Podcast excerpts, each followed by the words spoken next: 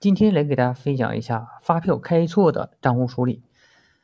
第一个情况呢，就是在当月发现发票开错，这时候呢，我们只需要在系统中进行发票作废就可以了。同时呢，不要忘记把纸质发票也写上作废字样。这时候不需要我们进行额外的账户处理。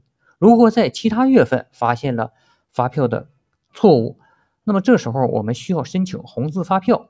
申请完红字发票以后呢，我们做账务处理的时候啊，按照原分录做红字冲销就可以了。这就是我们常说的红字冲正。